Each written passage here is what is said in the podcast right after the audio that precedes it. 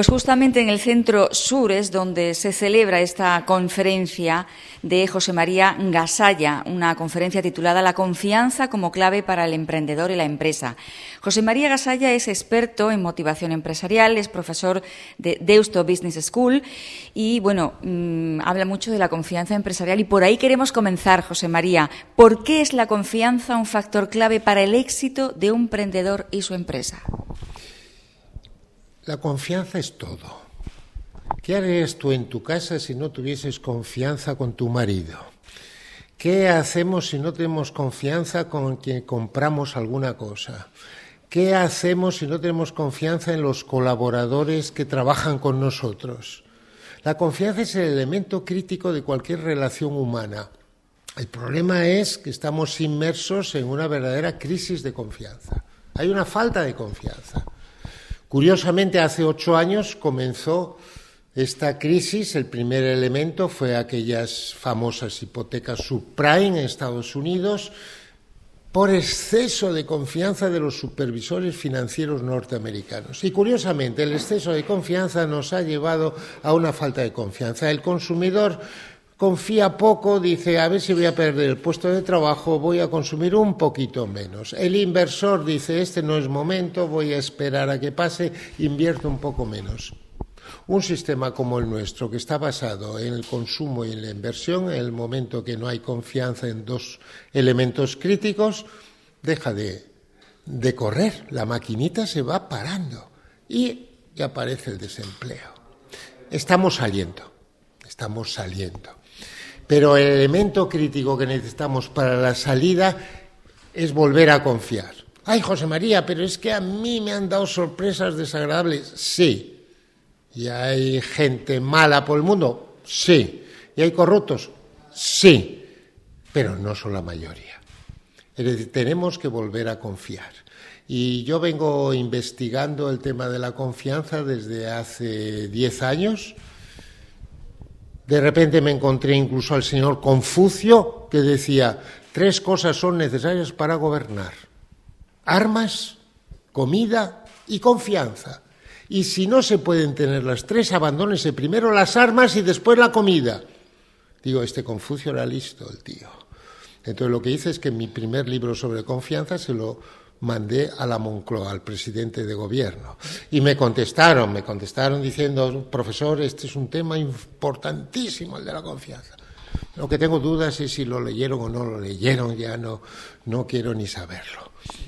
José María, estamos em, inmersos ¿no? en, en, una conferencia que habla de confianza al pequeño emprendedor, al que quiere empezar. ¿Existe el miedo al éxito? ¿Cómo se supera este miedo en caso de que lo haya? ¿Existe el miedo al éxito? Sí, yo me he encontrado gente que ha tenido miedo al éxito, pero te diría que es más frecuente el miedo al fracaso. Y este es otro tema cultural. En este país, a la persona que levanta la cabeza y emprende y se lanza en una nueva aventura, si realmente falla, inmediatamente hay mucha gente que le dicen eres un fracasado. Y yo lo que suelo decir es, lo que tienes que contestar es que no eres fracasado, sino que eres un experimentado.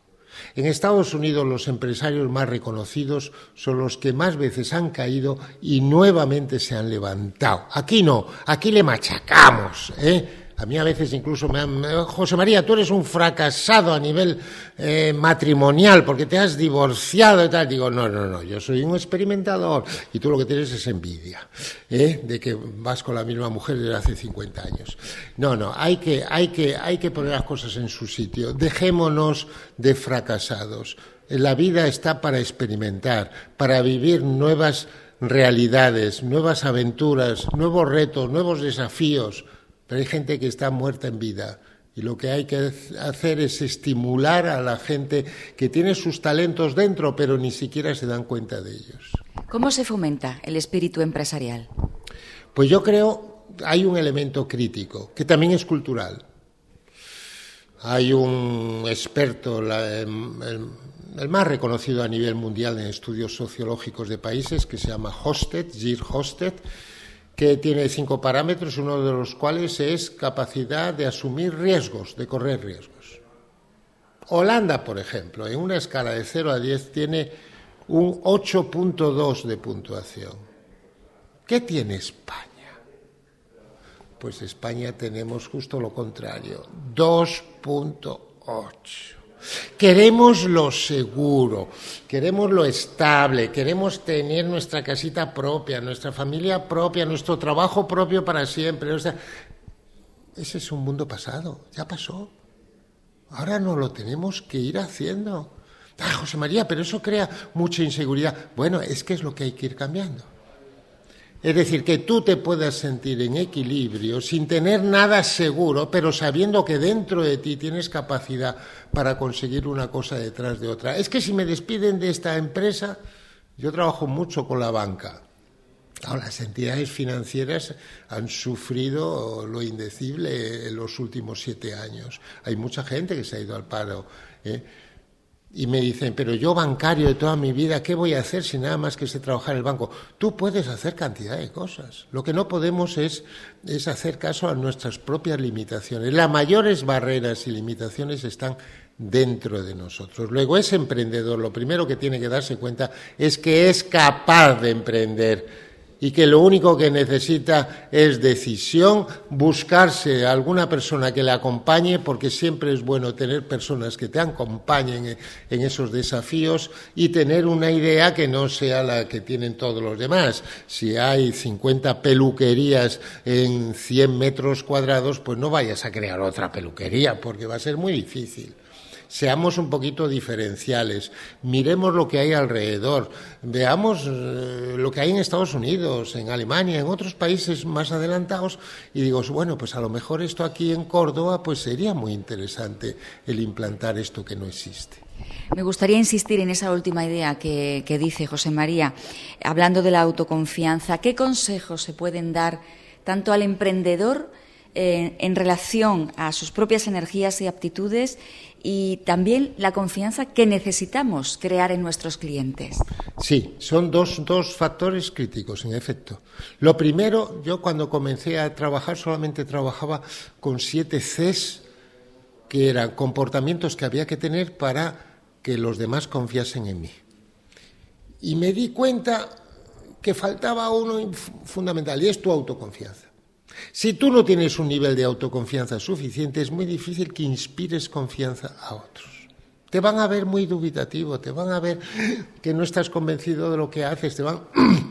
Luego, primer elemento, trabajemos todos los días nuestra autoconfianza. Y antes de salir de casa te miras al espejo y dices, mira qué guapo estoy, arruguita nueva, qué bueno, qué, bonito.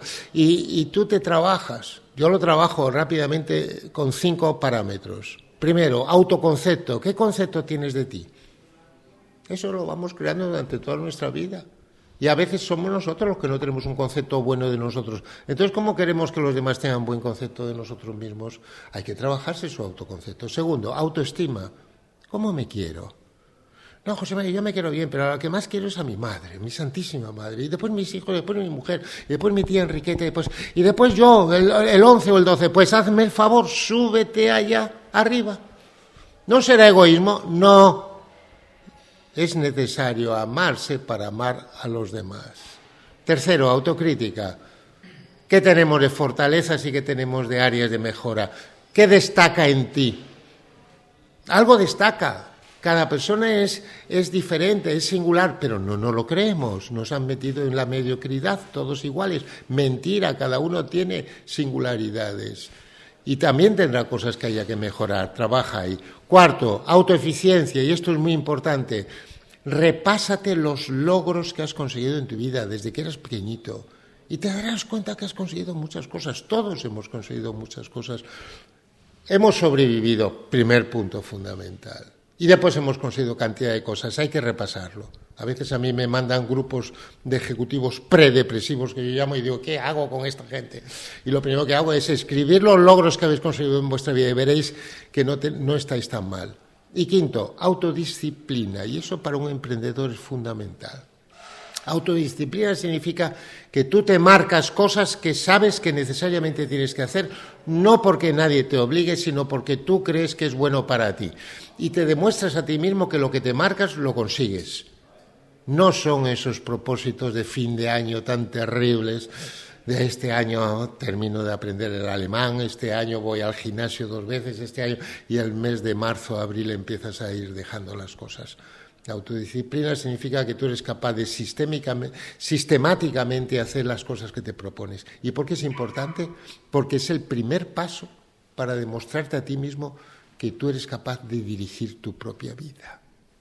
Porque la opción es que otros te la dirijan. Luego, lo primero y fundamental es eso. Y de cara a los clientes que tú me preguntabas, de cara a los clientes están las siete Cs, que yo llamo. Primero, competencia profesional. Tú tienes que hacer las cosas excelentemente, no me vale, no, más o menos mi producto, mi servicio. No, hombre, tiene que ser muy, muy, muy bueno. Es igual que los futbolistas, esos muy buenos, los ves que son excelentes y disfrutan además de haciéndolo cada vez mejor. Eso es la competencia profesional. Segunda C, la conciencia del otro. Conciencia del otro. Maturana decía, el amor comienza en la legitimación del otro como legítimo otro. Es decir, hay que ver cada cliente en qué necesidades está. Igual que tus colaboradores. Hay que ser consciente del otro. No somos masa, ya somos individuos. Tercera C, claridad. La base de la claridad es la verdad. Ya está bien de mentir. Tenemos miedos y entonces mentimos. Pues reconoce al cliente, mire, no he podido traerle esto o no soy capaz, vaya usted a otra parte porque no llegamos a tiempo. Reconozcamos, seamos claros, mucho más claros. Cuarto, cumplimiento. Si has dicho que el pedido está el jueves, está el jueves, no el viernes. Que vino mi tía Enriqueta de Bilbao. No importa, tú has dicho el jueves, es el jueves. El valor de la palabra hay que recuperarlo. Parece que hoy en día da todo lo mismo. Quinto, coherencia. ¡Wow! ¡Qué difícil la coherencia! La coherencia es no le digas a los otros los que tú no te puedes aplicar a ti mismo. El ejemplo. El poder del ejemplo cada vez es mayor, curiosamente, paradójicamente. ¿Por qué?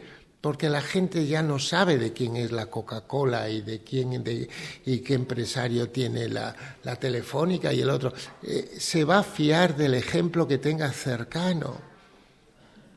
Sexta, consistencia. Consistencia son valores, valores, valores. Tenemos que recuperar valores.